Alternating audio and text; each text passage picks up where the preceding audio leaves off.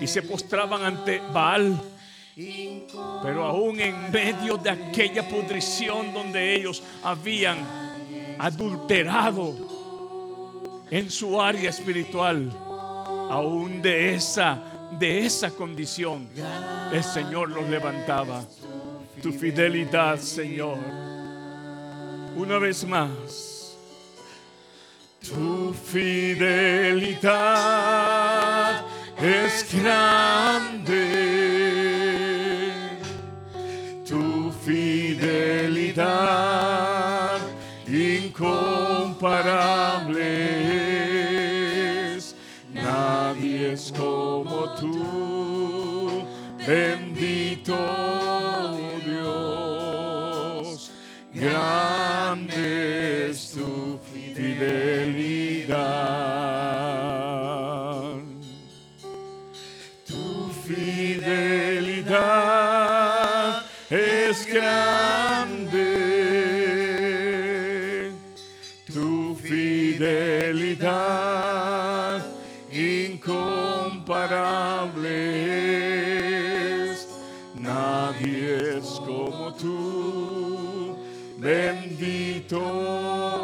Dios. Grande es tu fidelidad. Seguimos con ese fondo musical. Dios permite entonces darle a Adán y Eva una promesa. Podemos ver cómo a través de aquel poder maravilloso de lo que es la procreación, al unirse Adán y Eva, pudieron ellos llevar a cabo lo que Dios les dijo, multiplicarse. Aquellos padres de la raza humana comenzaron una historia. Se multiplicaron en gran manera los hombres. Se multiplicó en gran manera la humanidad. Pero también de esa forma se multiplicó el pecado. Llegó un momento donde el pecado y el clamor de aquel, de aquel pecado llegó ante la misma presencia de Dios. Y al darse cuenta Dios, o, a- o al afirmar Dios, no es que Dios se diera cuenta y que antes no se hubiera fijado, no. Cuando dice que realmente pudo ante la presencia de Dios toda aquella inmundicia verse como algo ya que no tenía fin, porque el hombre no iba a parar tuvo que Dios, tuvo que Dios pararse en medio de aquello y declarar algo que trataría con toda carne y con todo que tuviera vida y vendría el diluvio. Pero, ¿qué tan grande es la fidelidad de Dios? Que en medio de una generación que está a punto de ser enjuiciada, tanto hombres como animales, todo ser viviente, Dios reserva a un hombre llamado Noé y a su familia. Y le da un mensaje en medio de una generación perversa. Y les dice, hazte un arca. Declarándole las medidas, declarándole el tamaño. Y cuando Noé tenía terminada aquella arca, le dio indicaciones de lo que él iba a preservar de los animales. Como es que en medio de un juicio, una vez más, se nota la fidelidad de Dios, su grande amor por conservar la humanidad, al hombre al cual hizo él a su imagen. Declarémoslo una vez más con todo nuestro corazón. Y ojalá nosotros podamos distinguir cómo la fidelidad de Dios desde el tiempo de Adán, en tiempo de Noé, se sigue viendo. Aún en medio de los tiempos más corruptos. Tú eres fiel, Señor. Aún en medio, oh Dios. En medio de lo aquello, Señor, que ha demostrado una humanidad malagradecida, corrompida por el pecado, dándole la espalda a un Dios tan grande.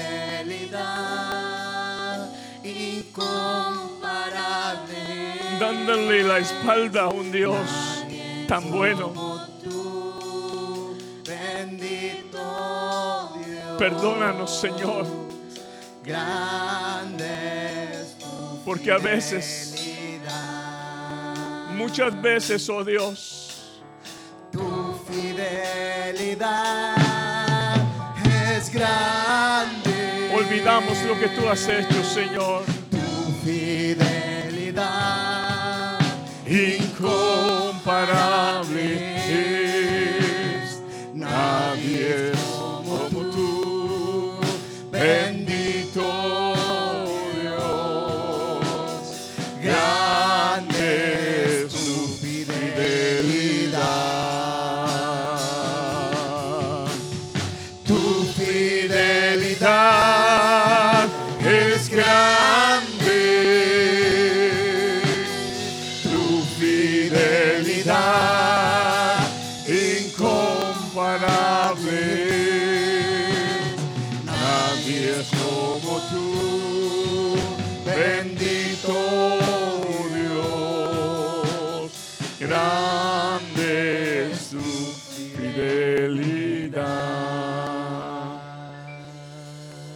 La historia bíblica nos enseña cómo Dios le dio una promesa a un hombre llamado Abraham. Dios, en sus planes y propósitos, siempre tiene las cosas claras. Somos nosotros los humanos los que no podemos muchas veces, se nos hace muchas veces bien difícil comprender los planes y propósitos de Dios. Dios sacó de en medio de una familia, de en medio de una, de una cultura pagana, sacó un hombre llamado Abraham. Lo llamó dándole promesas. En primer lugar, que él sería llamado padre de muchas naciones. A pesar que él y su esposa tenían un problema, su esposa era estéril. Pero aquellas cosas que a veces para el hombre parecen imposibles, no son impedimentos para que Dios lleve a cabo sus propósitos. No le impidió a Dios hacer de aquel hombre y aquella mujer aquellos que mirarían cómo la promesa comenzaba en ellos. Llegaron en el tiempo de la promesa a observar cómo Dios había cumplido su promesa de que sería padre de naciones. Y en primer lugar pudieron tener la oportunidad que aquello que había sido un estorbo en la vida de Sara a sus 99 años, en tiempo muy, muy alto en su vejez, ella pudo concebir un hijo. Su nombre fue Isaac. Yo no sé cuántos años hayan pasado en que Dios te haya dado una palabra. Y quizás algunas veces has pensado que Dios quizás ha olvidado aquello que te ha declarado. Abraham esperó casi 25 años para poder ver aquella respuesta. Hoy, cada uno de los que estamos acá podemos estar esperando una promesa. ¿Y qué tal si en este momento le decimos, Señor, yo sé que tu fidelidad es grande? Perdónanos porque quizás algunas veces nos hemos cansado esperando, pero el salmista dijo, pacientemente esperé en Jehová. Muchas veces ese poder para poder esperar con fe, con gozo. Muchas veces el hombre o la mujer se debilita porque no ve llegar su promesa. Pero ¿saben qué? Abraham quizás pudo ver la, descendencia de su hijo y de su nieto. Quizás no pudo ver lo que Dios le dijo. Haré de ti, tu descendencia será tan grande como, como, como la arena del mar. Quizás sus ojos no lo vieron. Pero hay un testimonio acá que Dios cumplió su promesa. Quizás nuestros ojos no podrán ver mucho de lo que Dios nos ha prometido. Dios nos ha reunido en este lugar. Quizás mañana, de la semilla que se ha sembrado en este lugar, en medio de todo el apogeo que se levantará en el, en el futuro, cuando la apostasía llegue a una fuerza que nunca se ha visto en otros tiempos, quizá nuestros ojos podrán ver antes del tiempo, del tiempo que Dios tomará para cumplir sus propósitos finales, que en medio de este mismo ministerio haya una semilla de guerreros que entiendan lo que Jesús dijo, escudriñad las escrituras porque parece que en ellas encontrarás la vida eterna. Guerreros que entiendan lo que el siervo Pablo le dice a Timoteo. Toda la escritura es inspirada por Dios, útil para enseñar. Guerreros que en medio de la apostasía se levantan buscando una verdad guerreros que sean esos hombres de oración como el capítulo 1 de Hechos y capítulo 2, hombres que están esperando ser revestidos, hombres que quizás nuestros ojos no lo miren, pero quizás en este mismo lugar estarán clamando por ser hombres y mujeres revestidos de ese, de ese poder de lo alto. La fidelidad de Dios es grande cuando la iglesia o cuando los que nos llamamos cristianos dejemos de poner en primer lugar de ser beneficiados por lo que Dios da y aprendamos a deleitarnos en su presencia y aprendamos a deleitarnos en su servicio y aprendamos a deleitarnos como dijo el salmista, el hacer tu voluntad me ha agradado. Cuando aprendamos a deleitarnos en, en Él, antes, antes que estar presentes frente a Él por los beneficios que Él da, por mi salud, por mi protección. ¿Cuántos de los que estamos dentro de una iglesia se nos olvida lo que los verdaderos cristianos del, del siglo I tuvieron que padecer por llamarse cristianos? Ellos no buscaron beneficios. Ellos no buscaron bienestar. Ellos no buscaron la comodidad, ni el aplauso, ni el halago. El siervo Pablo dice, ustedes, le dice a los corintios, son los sabios. Yo soy el ignorante. Hoy vamos a cantar una vez más esa alabanza.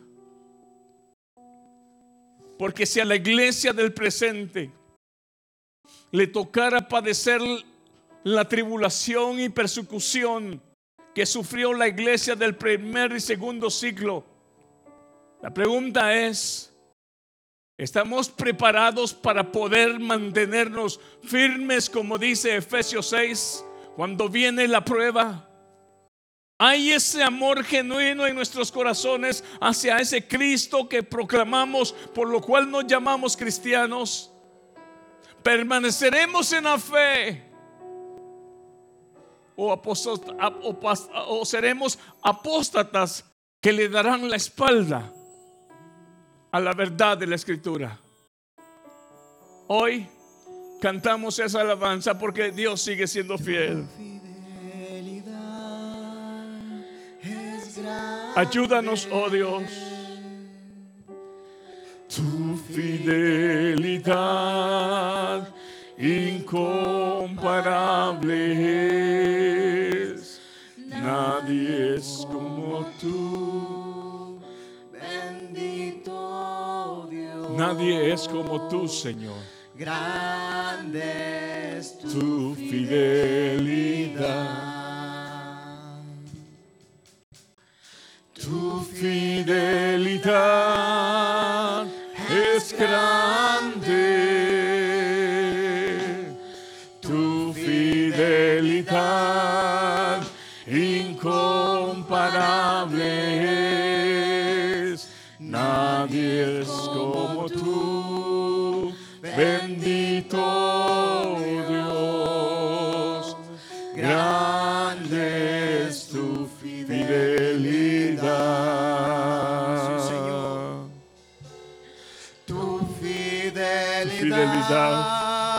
Es grande.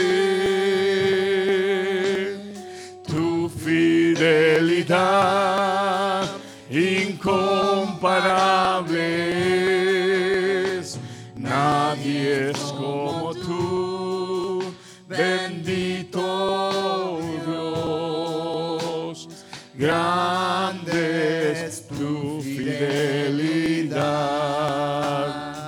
Bendito es tu nombre, Señor. Tu fidelidad Te alabamos, Señor. es grande. Sí, Señor, aleluya. Tu fidelidad incomparable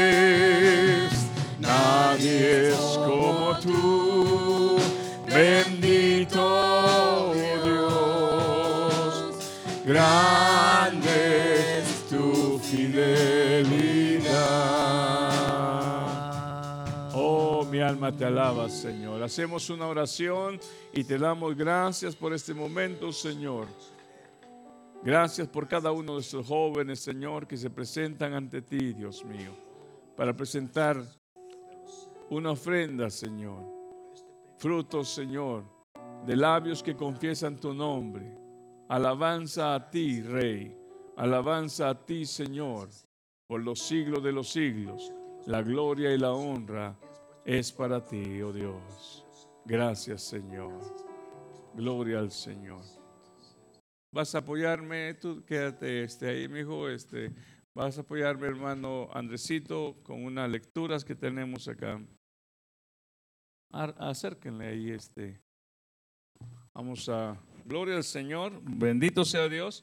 Hoy tenemos con nosotros a mi hermana Florentina y y mi hermano Casildo, que nos están acompañando acá. Ella pudo tener la oportunidad de abrir. Algunas personas, hermanos, con ayuda del Señor, de esa manera, este, ya estamos cerca, primeramente el Señor, que nos dé la oportunidad de poder reabrir este, las puertas de este lugar. Hemos mandado una carta para el gobernador y esperamos en el Señor que tenga este peso. Los pastores de esta región hemos tratado de presentar una petición y roguemos a Dios para que Dios permita este, que todo se lleve a cabo. Acércate un poquito más. mejor. Aquí está. Gloria al Señor.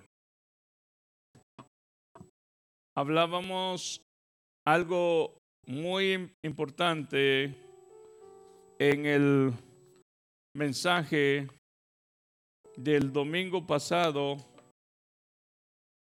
y podíamos nosotros pensar referente a las oposiciones que, que el mensaje de la gran comisión, el mensaje que Cristo les encargó a los discípulos en San Mateo 28, 19 y 20, estaba teniendo oposición.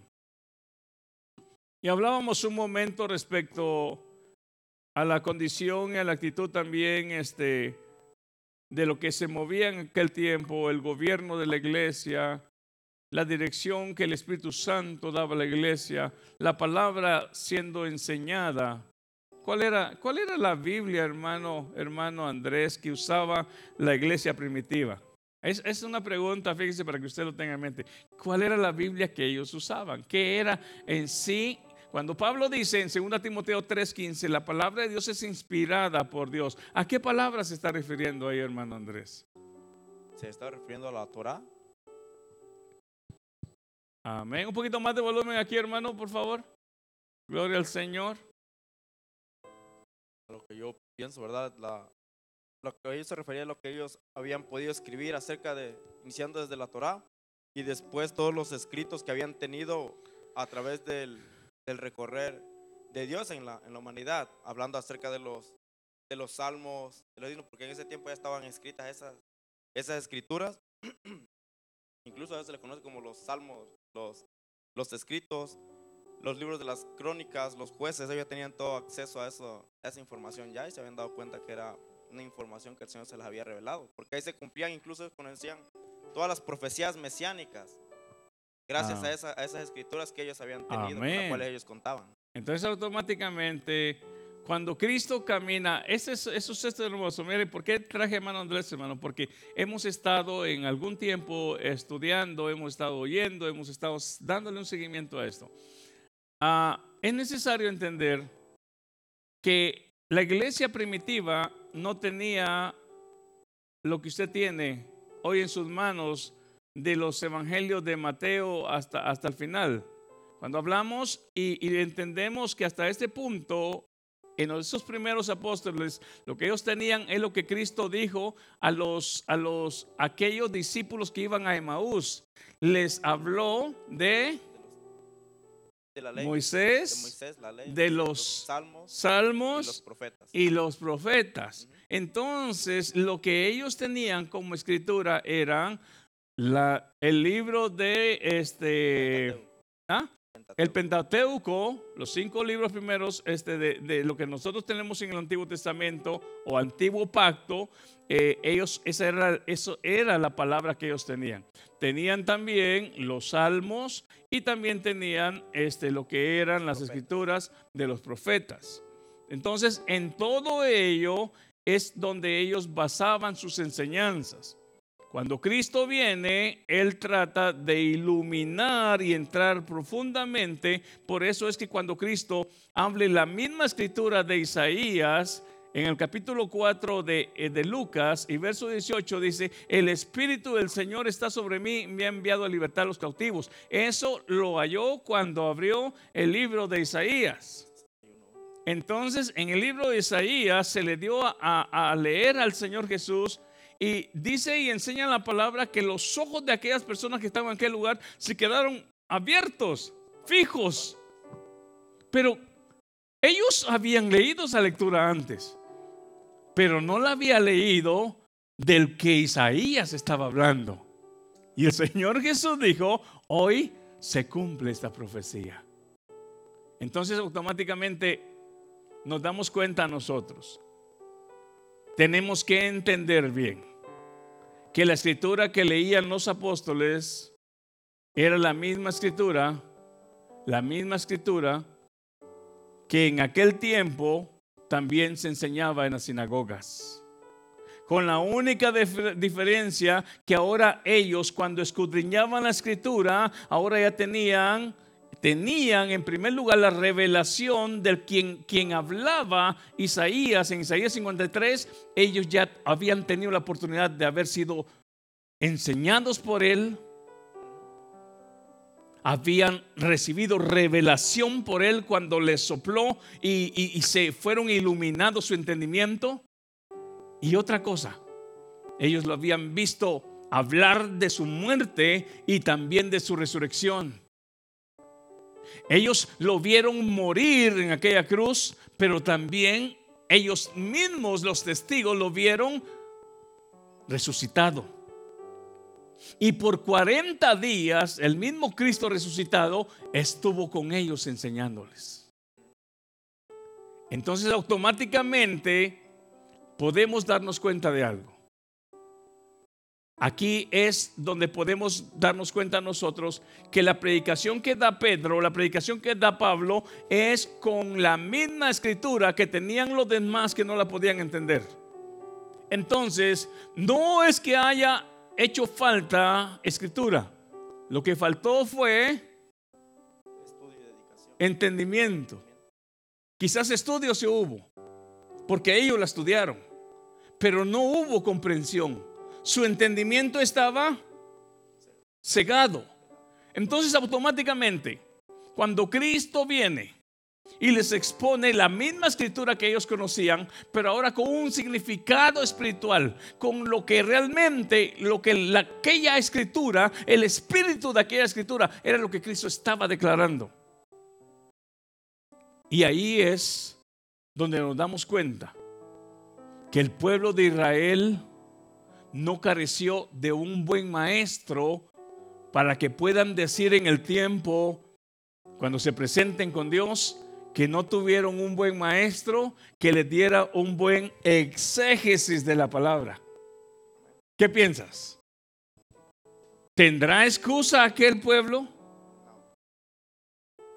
Mas sin embargo, nos damos cuenta que no solamente dependió de ellos, dependió también, tu fidelidad es grande.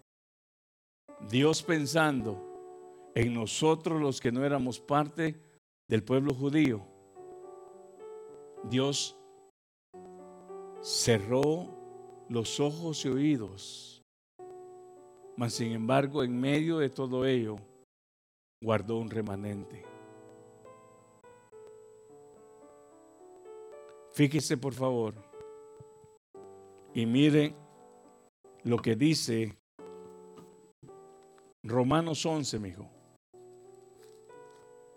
No es casualidad que lo que pasó allá, allá en Palestina, no es casualidad que ellos no hubieran entendido. Mire por favor lo que dice Romanos 11 del 1 en adelante, mi hijo, vamos a leer esto. La palabra del Señor la leemos en el nombre del Padre, del Hijo y de su Santo Espíritu. Digo pues, ¿ha desechado Dios a su pueblo? Ahí hay un punto, o hay una interrogancia, ¿verdad? Una pregunta. ¿Qué dices tú antes de seguir?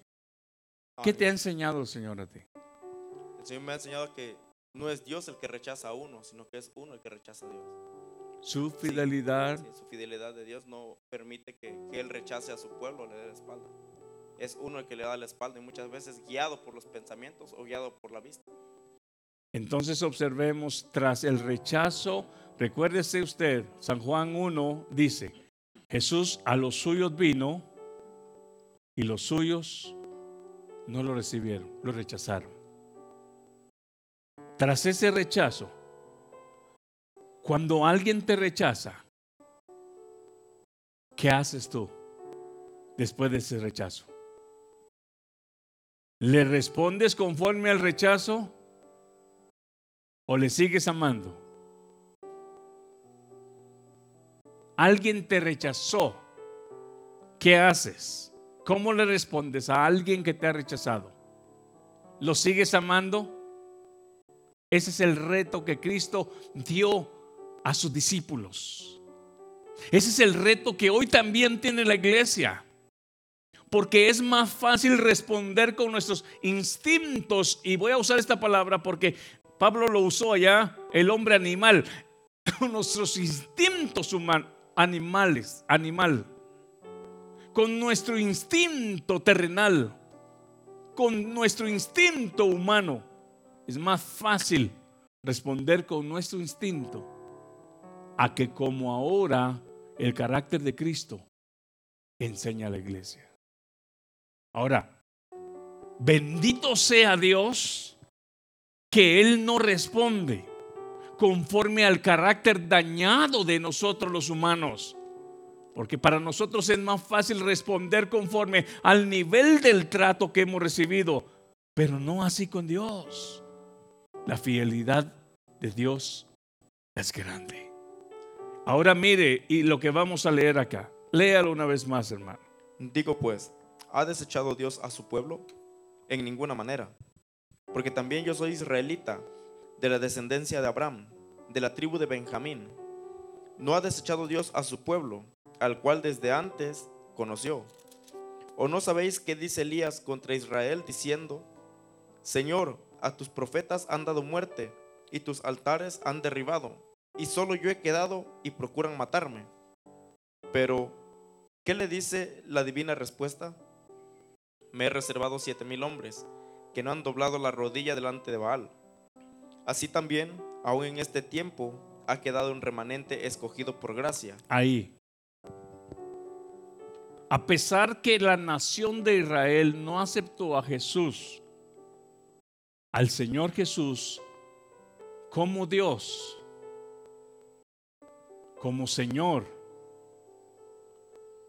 Ahora, hay una razón por la cual ellos no lo aceptaron. ¿Sabía usted cuál es la razón por la cual Israel no aceptó al Señor Jesús como el Mesías, como el ungido de la profecía? Uno, porque ellos esperaban a un Mesías prominente, un, un- Mesías poderoso, un, un Mesías que vendría a sacarlos de la esclavitud, del, estaban bajo el dominio romano. Un Mesías que levantaría a Israel encima de todas las naciones. Y cuando vieron a un Mesías que su entrada triunfal a Jerusalén fue en un pollino, en un asno, lo vieron como Isaías dice en Isaías 53, sin atractivo, sin importancia. Pero a pesar de eso, ¿ha desechado Dios a Israel? Si Dios fuera como nosotros los humanos, lo hubiera hecho. Pero Dios no es hombre, ni hijo de hombre para que mienta ni se arrepienta, ni actúe como regularmente nosotros humanos lo hacemos. Ahora, dice aquí, dice aquí Pablo hablando una carta a los romanos.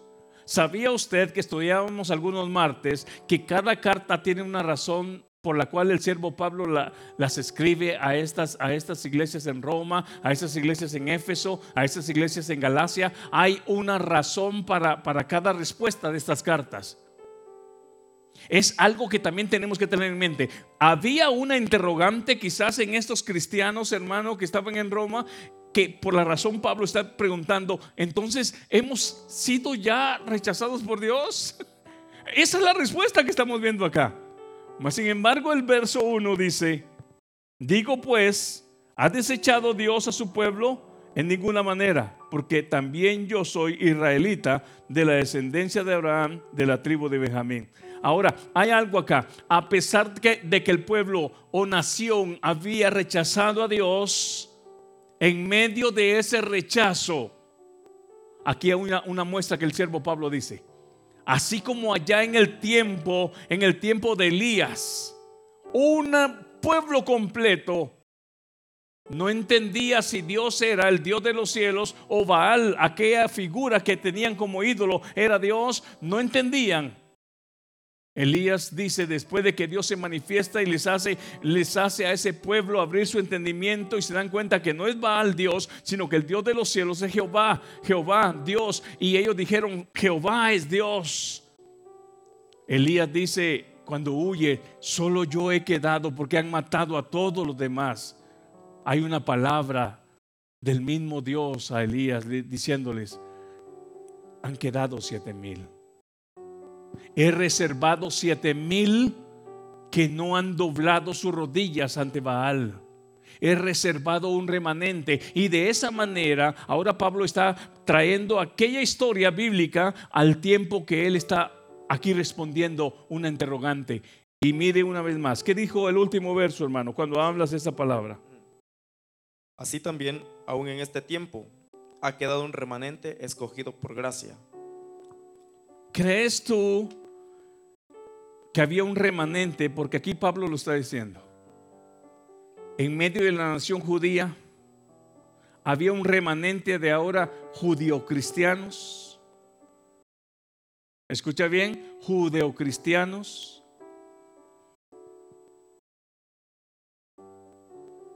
¿Por qué judeocristianos? ¿Qué era Pedro? Pedro era judío, Y ahora ya era ahora Un- era cristiano. y ahora ya era un discípulo de Cristo. Sí, pero es judío cristiano, entonces tendría, yo miraría cristiano, pero ellos toman primeramente su profesión de cristianos, perdón, Traemos agüita, mira.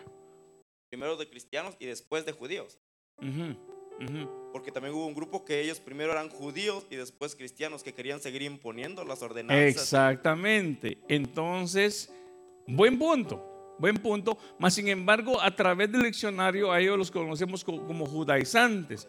Pero cuando decimos eh, en sí, eh, eh, lo que decimos en sí, por ejemplo, ahora sí, el término, hablamos en términos, ¿verdad? El término judeocristiano está manifestando a una persona que de nacimiento, Nacimiento. y de, y- y- y de instrucción y de herencia es judío.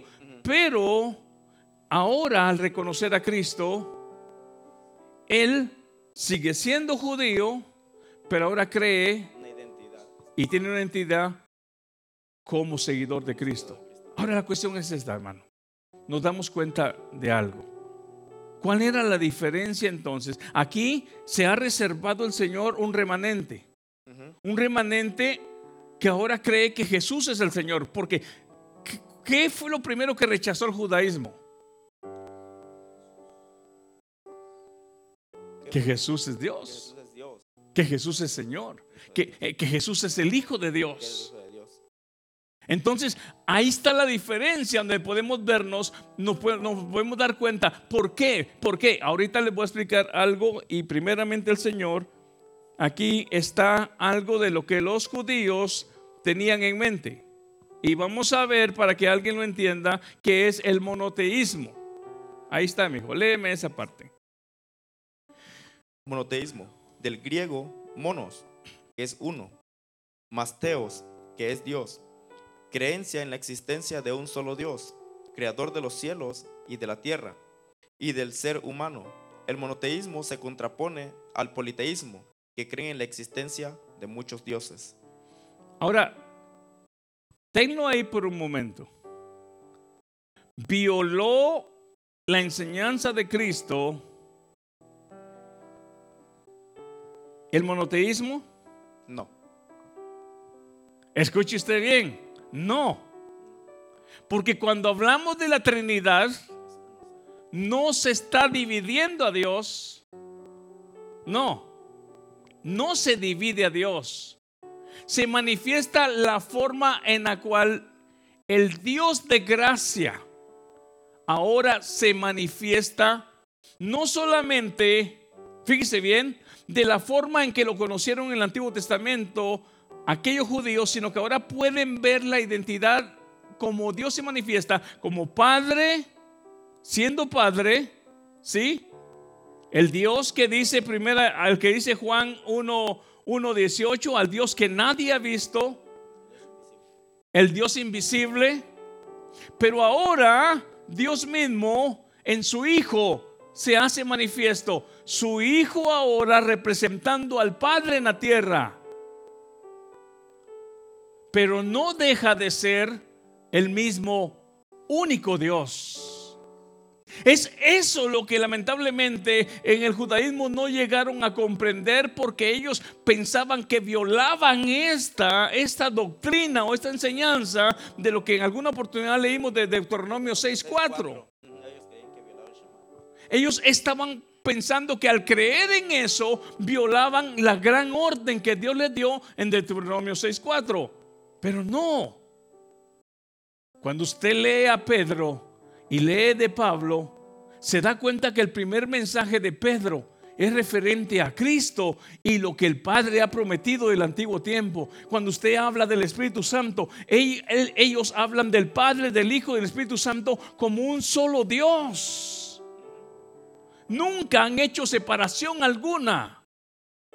Pero tenemos que tener en cuenta también que en aquel tiempo se manifiestan también pensadores a decir, bueno, ¿cómo vamos a responderle? Hay algo que, que me impacta tanto. En Pedro, eh, Juan y todos ellos, ellos no se detuvieron a, a- a dar una explicación de lo que más tarde en los siglos pasados aparece lo que es este, la teología, dando una explicación, los apologistas dando una explicación, pero ellos se dedicaron simplemente a declarar con firmeza por lo que ellos habían vivido. Jesucristo es Dios, Jesucristo es el Hijo de Dios, el Espíritu Santo ahora presente en la iglesia. Ellos hablaban con tanta naturaleza, así se dice.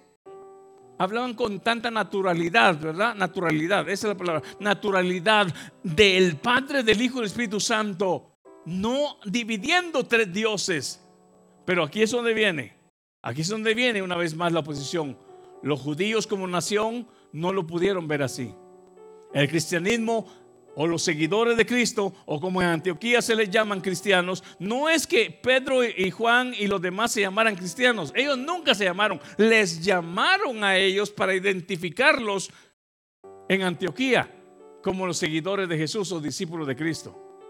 Ahora, si usted se da cuenta ahí, quiero, mi hijo, por ahí subrayé algunas de las, de las herejías que en aquel tiempo se levantaron en los siglos seguidos después de los apóstoles, tratando de dar una explicación bíblica. Por ahí, mi hijo, no sé si lo tienen, léelos, mi hijo.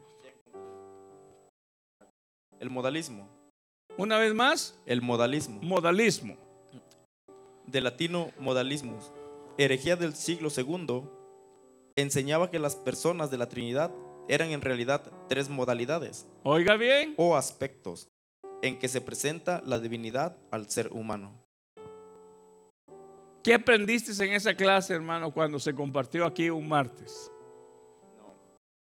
¿Qué aprendiste? Acerca de las, de las herejías, de todo lo que Acerca salido. de este primer punto que leíste este ahí. Sí. punto. ¿Cuál era la idea de ellos cuando vemos eso como base? La idea de ellos es que los tres eran tres diferentes, tres diferentes deidades, entre ellos no tenía nada que los, que los uniera.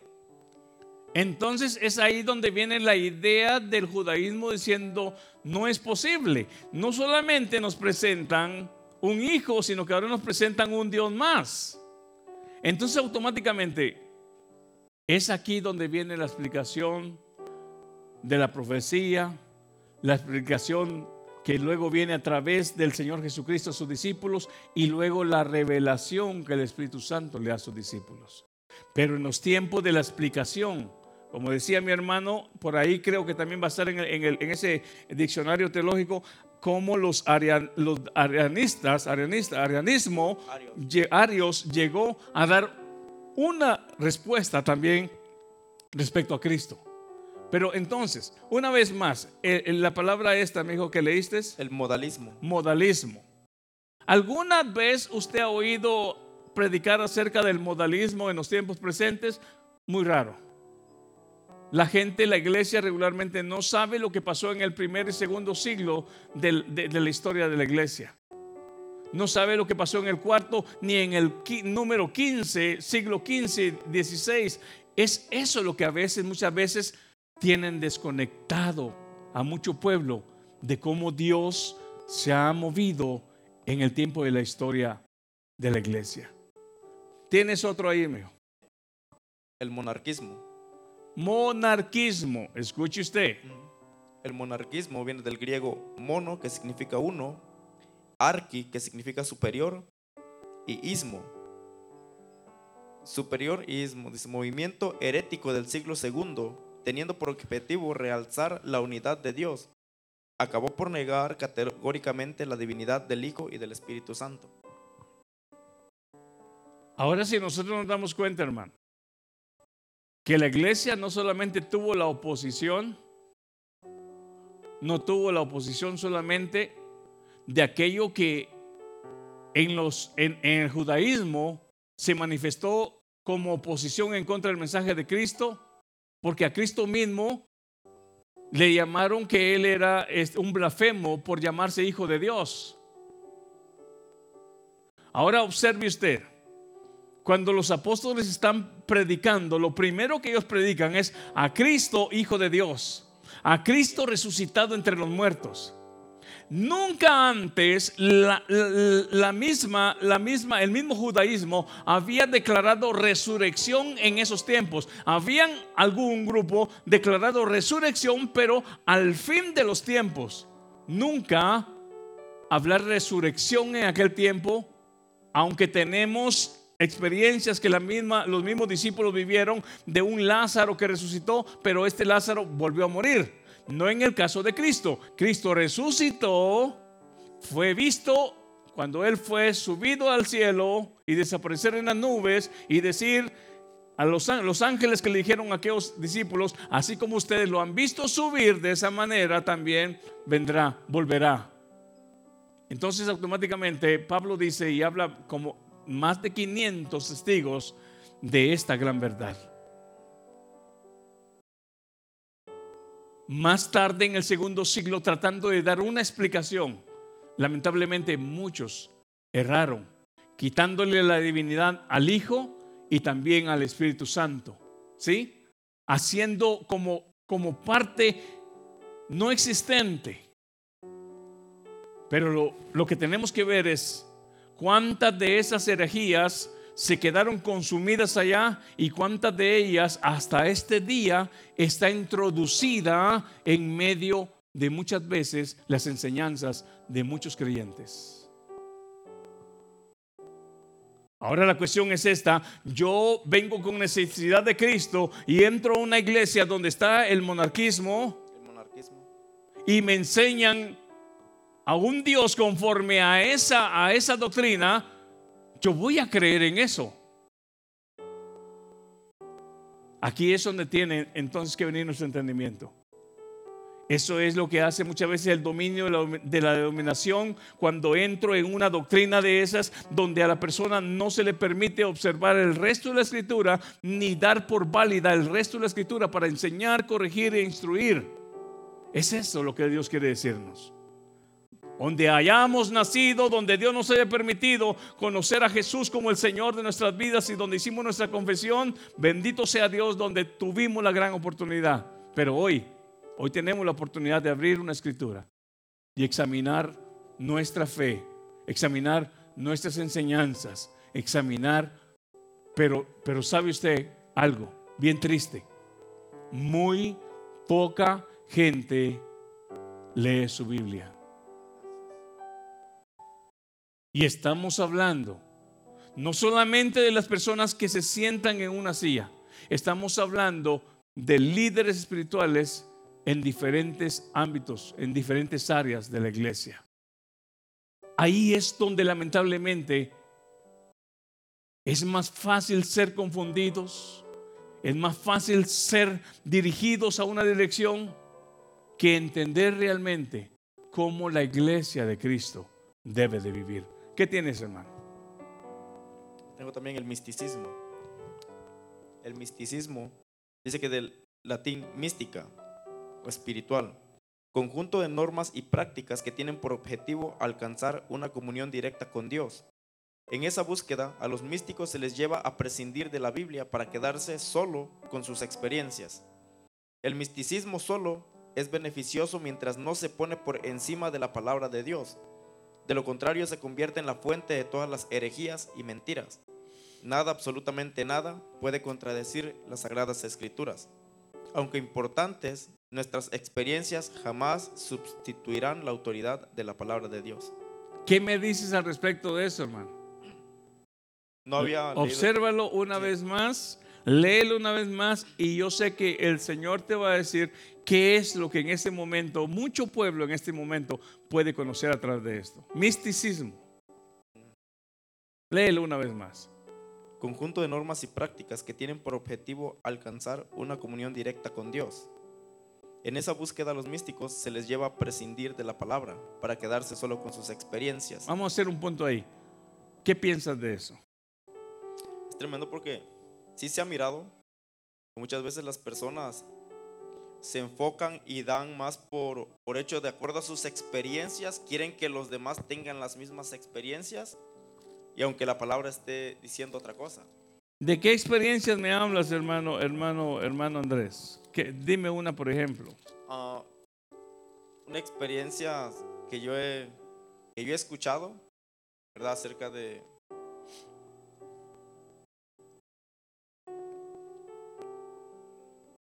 Bueno, pues en primero quiero aclarar que sí creo en, en, en, en este, en, en sueños, en revelaciones, en todo, pero hay veces que hay personas... Ok, léeme aquí. Y yo sé que después, y es lo que me estás diciendo. Sí, sí, sí.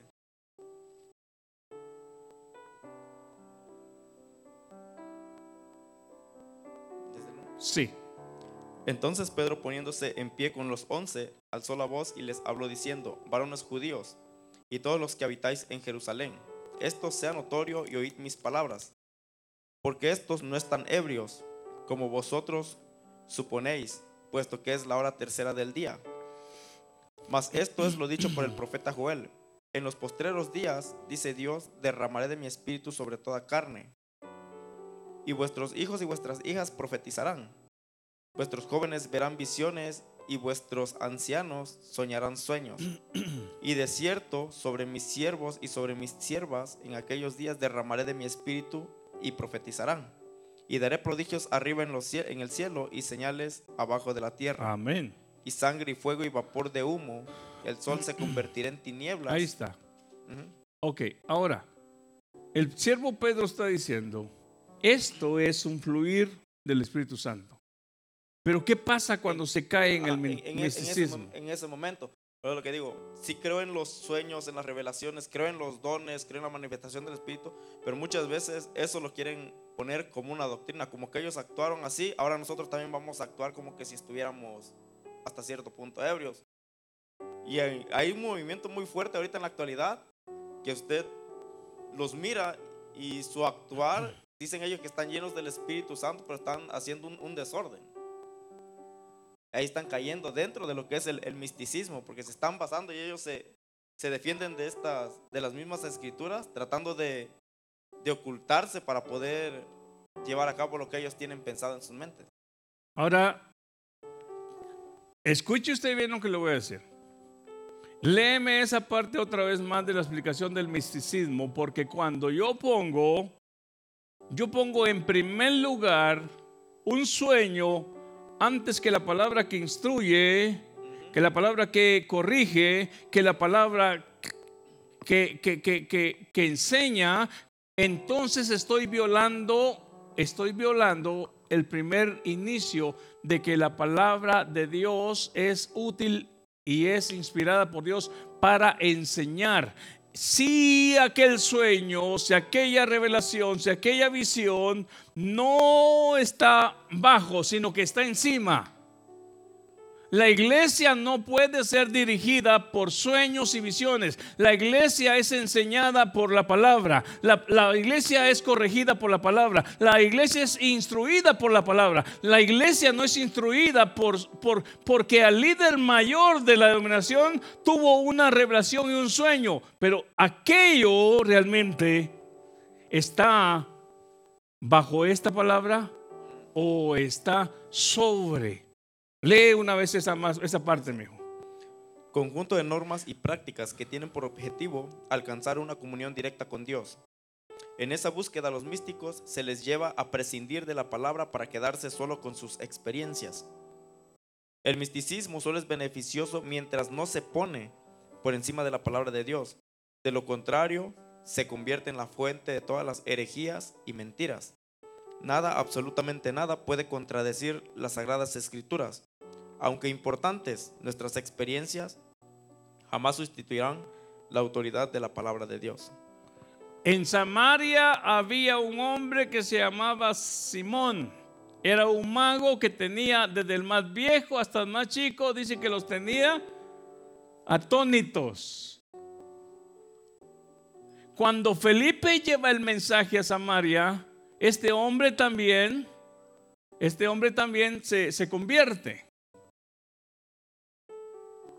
Cuando Felipe bautiza a aquella gente en el nombre de Jesús, todavía ellos no habían recibido el Espíritu Santo. Pero llega Pedro y otro, otro varón más a, a, ahí a Samaria y cuando ponen sus manos sobre aquellas personas, ellos recibieron el Espíritu Santo. Entonces, el, el Simón el mago se queda viendo. Y se dio cuenta que cuando los apóstoles ponían las manos sobre aquellas personas recibían el Espíritu Santo. Se acerca a Pedro, se acerca a Pedro y, y, le dice, este, yo quiero de ese poder. Y le ofreció dinero. Ahora escuche bien, escuche bien. El hombre tiene la ambición de tener lo que es de Dios, pero por otro, por otro, por otro, ¿cómo se dice? Otro canal, por otra vía. Pedro dijo, yo no tengo plata ni oro, pero lo que tengo te doy, le dijo a un cojo, a un paralítico, lo que tengo. ¿Por qué Pedro había recibido ese poder? Pedro lo había recibido en primer lugar porque obedeció a Cristo, quédense en Jerusalén hasta que sean revestidos. Pedro con los demás se quedaron orando y esperando la promesa del Padre. Ellos recibieron ese poder porque habían recibido ahora como en sus cuerpos, ahora ellos entendían habían recibido la presencia misma del Espíritu Santo en sus vidas y ahora ellos, como dice Pablo más adelante, eran templo y morada del Espíritu Santo. No era Pedro el que cobraba, era la presencia misma del Espíritu Santo llenando aquellas vidas sanando a aquel enfermo. Por eso Pedro dice, no me miren a mí. Bernabé dijo en otra vez, eh, no me hagan a mí como que fuera un dios de Júpiter o, de los dioses que ustedes conocen. No. Entonces, el misticismo solamente cuando hablamos de algo místico, cuando hablamos de, una experiencia, no podemos ponerla hacerlo doctrina o ponerla encima de la palabra. ¿Saben qué, hermanos? Yo soñé esto y esto y esto. Y desde mañana como iglesia lo vamos a hacer así. No. Hermanos, yo tuve este sueño. Ahora, si ese sueño es dirección para mí, el Espíritu Santo me va a decir, esto es para ti. O sea, no lo repartas porque yo estoy tratando contigo. Cuando ese sueño tiene propósitos, porque en el, en, el, en, el, en el mover profético, Dios permite que los sueños, las visiones y, lo demás que leíste ahí es parte de la función del Espíritu Santo. Pero siempre, siempre, siempre, siempre liderado, siempre eh, con la cobertura del Espíritu Santo, no la idea ni razonamiento humano. Es ahí donde lamentablemente hacía la comparación de Simeón. Mucha gente quieren vivir esa experiencia o ese éxtasis que dice que vivió Pedro cuando recibió una revelación de ir a la casa de Cornelio. Muchos quieren ese éxtasis, pero ¿bajo qué vía? ¿Qué espíritu está fluyendo en aquella mente? Ojalá y la iglesia despierte que no solamente existe el Espíritu Santo de verdad, sino que también hay un espíritu de mentira y hay un espíritu de engaño, que aún el mismo Satanás se viste como ángel de luz. Entonces las herejías y aún esta acción del misticismo, léelo una vez más mejor. Ojalá y ustedes comprendan que esto, hermano, se ve en muchos lugares. Mucha gente se queda atónita de ver a aquellos que dicen que están siendo llenos del Espíritu Santo, revolcándose en las, rías, en las sillas, riéndose este, y haciendo, ¿es eso? ¿Es eso? ¿Así, así se manifiesta Dios? No, no, no y no porque nunca vimos ni en la historia bíblica ni en la historia de la iglesia que eso realmente, este, realmente sea amparado por el Espíritu Santo. Entonces, si no es el Espíritu Santo, ¿quién es? ¿Quién es? Decláralo. El espíritu de engaño. Ahora, ¿lo distingue esa gente que se está revolcando ahí? No. No. Es ahí donde el misticismo está encima de lo que la palabra enseña, instruye y corrige. Vamos a leerlo una vez más, porque eso es lo que a nosotros abre nuestros ojos. ¿Sabe qué, hermano? Hay algo muy importante. Yo he entendido el llamado que el Señor me ha dado. La labor que el Señor me ha dado es que renazca en el corazón de cada persona un interés en buscar lo que realmente Dios está y ha hablado antes, hoy y mañana, lo que Dios le está diciendo a su iglesia. Y en esto a nosotros lo que hace es despertar nuestro oído, abrir nuestros ojos y entender que no todo lo que se mueve es de parte de Dios. Volvemos y miremos la escena de Moisés tirando su vara y convirtiéndose aquella vara en una serpiente. ¿Qué no hicieron lo mismo los magos de Faraón? Cuidado, porque aún Cristo, aún el mismo siervo Pablo y aún mismo Cristo dijeron, vendrán muchos que en mi nombre este, harán eh, proezas y prodigios, pero no le crean. Pero ¿cómo voy a identificar yo algo que es de Dios y algo que es del engaño? Solamente cuando el Espíritu de verdad está en mi vida y una palabra que me alumbra, como dice Pedro, La palabra profética más segura que me alumbra en los tiempos más oscuros. Es eso lo que a nosotros nos va a ayudar a identificar si aquello es de Dios o no.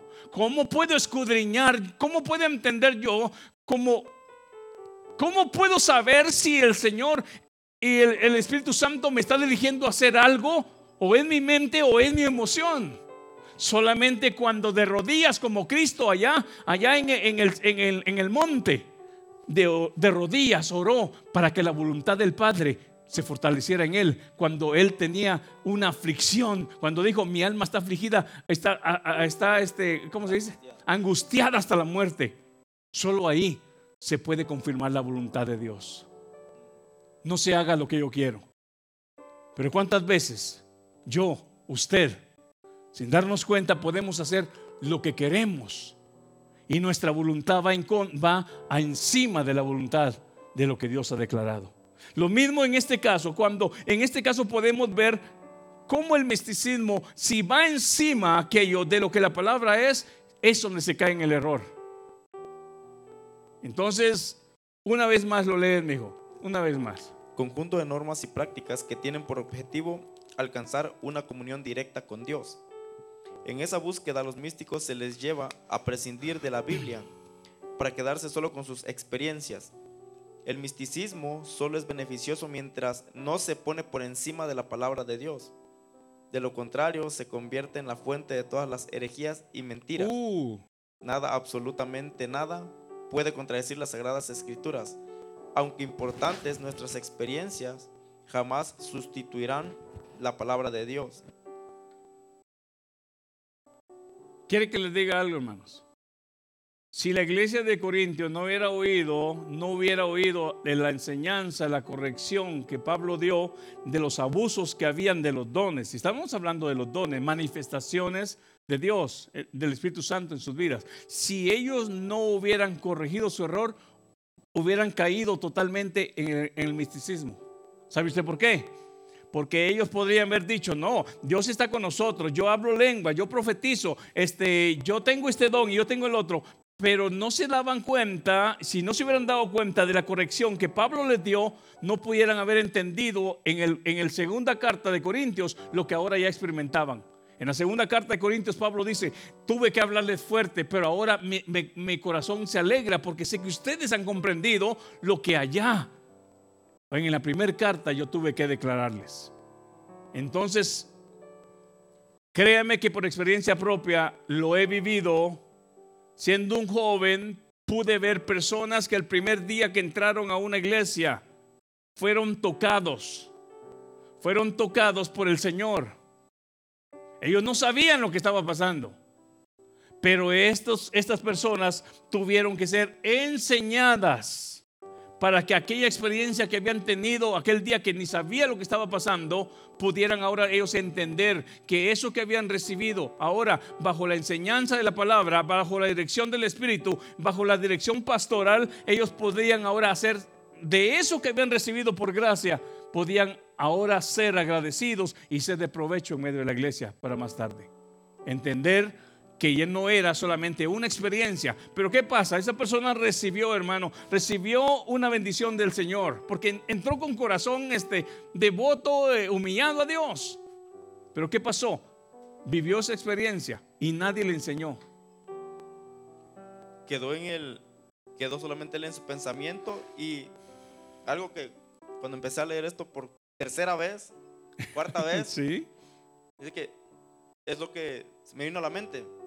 ¿Cuántas muchas veces nosotros como cristianos, por ejemplo, en mi intimidad con el Señor, yo me pongo a orar y yo al derramar mis lágrimas, yo que tengo una conexión directa con Dios. Pero ahora yo vengo a la iglesia, me presento y digo que el hermano como no está llorando, no está hablando con Dios.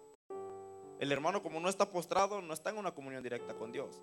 El hermano como está parado ahí atrás no tiene una comunión directa con Dios. ¿Por qué? Porque yo quiero hacer lo que mi experiencia personal, quiero que todas la vivan y sin darnos cuenta estamos cayendo en el error del misticismo. Sí. Sin darnos cuenta nosotros mismos somos partícipes de eso por creer que Sí. porque el hermano no adora como yo adoro, no está teniendo una dirección directa con Dios. Sí. Pero esa es hasta la cuarta vez que lo leí. Y lo final dice se vuelve como una de las peores herejías. Herejías ¿Sabes? y mentiras. ¿Sabe usted por qué, hermano? Porque está en medio de nuestro mover cristiano.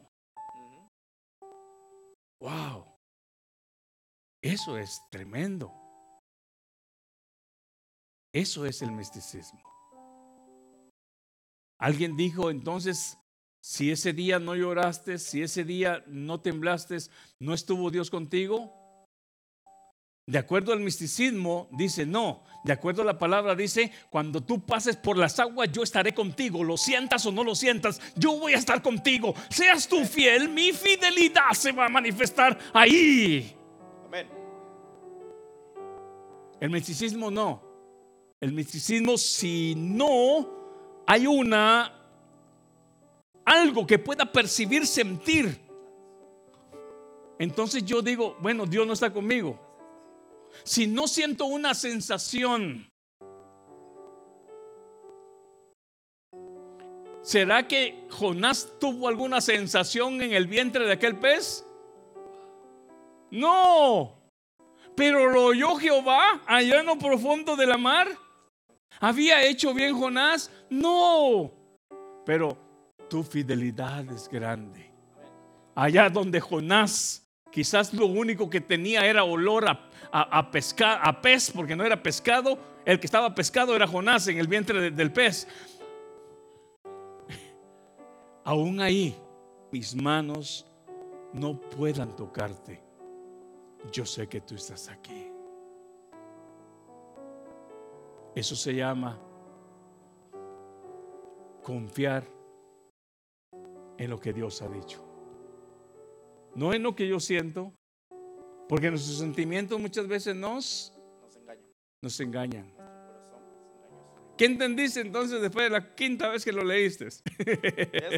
Muchas veces como cristianos nosotros decimos, los místicos son los que están allá afuera. Los místicos son los que tienen una bola de cristal, que leen cartas, lo que leen esto, lo que leen aquello. Pero a la cuarta, quinta vez que leí esto, me doy cuenta que muchas veces nosotros dentro de las iglesias estamos dentro del misticismo, sin darnos cuenta. ¿Por qué? Por, primeramente por la enseñanza, segundamente por la necesidad de cada quien de escudriñar y de poder entender la palabra. Poder- Léelo una vez más para ya pasar al otro, al otro punto. conjunto de normas y prácticas que tiene por objetivo alcanzar una comunión directa con Dios. En, esta, en esa búsqueda a los místicos se les lleva a prescindir de la Biblia para quedarse solo con sus experiencias. El misticismo solo es beneficioso mientras no se pone por encima de la palabra de Dios. De lo contrario, se convierte en la fuente de todas las herejías y mentiras. Nada, absolutamente nada, puede contradecir las sagradas escrituras. Aunque importantes, nuestras experiencias jamás sustituirán la autoridad de la palabra de Dios. ¿Qué usó el Señor Jesús para enseñar? ¿Sus experiencias de sueños, sus experiencias de visiones? ¿O él siempre usó qué? ¿Qué fue lo que usó para hablar con los amigos discípulos que iban a Emaús? ¿Qué? Tú lo dijiste al principio. La- las escrituras, lo que él ya había recibido antes, las escrituras, Moisés. la ley, la ley de Moisés, los salmos y los profetas. No dijo, no les mostró un sueño, una visión, aunque son importantes Son de acuerdo a lo que dice Joel, pero no, pero no es la guía de la iglesia. No, Entonces, para corregir aquella tristeza que había en, en aquellos discípulos que iban a Maús, Cristo usó eh, eh, lo que es este eh, Moisés, las escrituras de Moisés, el Pentateuco, los salmos y la escritura de los profetas. No usó un sueño, no usó una visión, no usó una experiencia. No usó ninguna especulación, usó la palabra de Dios para poder alentar a aquellas personas. ¿Qué usó, qué usó Pedro cuando, cuando en el capítulo 2 de Hechos dijeron, estos están borrachos? Usó, eh, usó un sueño, una visión o algo, aunque son importantes en el plano de que Dios se manifiesta para darnos un mensaje, pero no pueden estar sobre la enseñanza, sobre la instrucción, sobre la corrección. Tienen que estar, sujetos bajo la palabra. Cualquier sueño, cualquier visión, cualquier manifestación. Entonces, ¿qué usó Pedro en el capítulo 2? ¿Qué fue lo que dijo Pedro? Usó la escritura, que ellos no estaban ebrios. Ellos no están ebrios, lo que está pasando acá Lo que es está lo, escrito en el profeta Joel. es lo que el profeta Joel declaró por medio del Espíritu Santo. Y luego después les narra y les dice lo que está sucediendo y les relató la historia bíblica. Entonces cuando usted se da cuenta en la escritura, siempre es la palabra la que va a enseñar, la que va a corregir y la que va a instruir. Dame una más porque ya tenemos un minuto. Estamos viendo cómo en el primeros siglos, ¿eso solamente pasó en los primeros siglos? Hasta, hasta el día de hoy. Ok. ¿Por qué te reías, hermano? la otra que estoy leyendo. A ver, lee la otra que, está- que tienes ahí. Monasticismo. El monasticismo viene del griego monásticos, doctrina según la cual mejor manera de agradar a Dios es retirarse de la convivencia social. Oiga, el corazón se reía el hermano. Eh, ¿Qué libro tienes ahí? ¿Qué libro tienes? Es un diccionario teológico que trae suplementos biográficos de los grandes teólogos y pensadores. O sea que no lo inventaste tú. No, no. Ok, eso no lo está inventando. Entonces, mire, lea una vez más qué es. Primero, ¿de qué, se- de qué estás hablando ahí? ¿El qué? Estoy hablando del monasticismo. Monasticismo. Del- si, usted, si usted se pone a pensar en esto, hermano, yo creo que ni en nuestro vocabulario estaba esa palabra. Pero mire qué es esto. Una vez más, mijo. El monasticismo es una doctrina según la cual mejor manera de agradar a Dios es retirarse de la convivencia social para dedicarse al ascetismo, a la oración y al estudio de los libros santos. Estos no son, necesariamente la Santa Biblia, sino las obras de varios místicos que, en reclusión, crearon una religión dentro de la religión cristiana. Mediante las escrituras observamos que para que el hombre sea santo no tiene que apartarse de la sociedad. Le basta solo dedicarse al servicio divino. La santidad presupone, por encima de todo, servicio al Rey de Reyes y Señor de Señores. ¿Sabía usted que en los primeros siglos muchos de los que se le llaman los padres de la fe, ellos se retiraron a los desiertos porque ellos no querían contaminarse con el pecado de la sociedad? ¿Es eso lo que está hablando? Ahora, ¿quedó solamente allá? No, en la actualidad se pueden mirar los monjes tibetanos que se retiran a- Los Fuera. monjes, pero ahora dentro de la iglesia. dentro de la iglesia también. Creen que tomar una posición de que no me voy a juntar con mis familiares porque ellos no comparten la misma idea que yo, tienen su, un ejemplo, un cumpleaños, ya no me puedo acercar con ellos porque estoy, Me contamino. me contamino, o estoy en contra de la voluntad de Dios. Muchas cosas dentro de la iglesia que hasta el día de hoy la estamos practicando nosotros sin darnos cuenta que estamos cayendo en un gran error. Ahora, ¿sabe qué, hermano? De todo eso nos quiere, de todo eso es donde dice Apocalipsis, salid de ahí, pueblo mío, dice el Señor. Hay tanta palabra que el Señor quiere darnos para abrir nuestro entendimiento. Ojalá y esta mañana con esta pequeña porción, una palabra haya quedado en nosotros. Aunque mis ojos, mijo. ¿Tienes tu micrófono ahí? Gracias, mijo. Pónganse de pie y de esa manera vamos a orar y vamos a decirle Señor, aunque mis ojos no te puedan ver,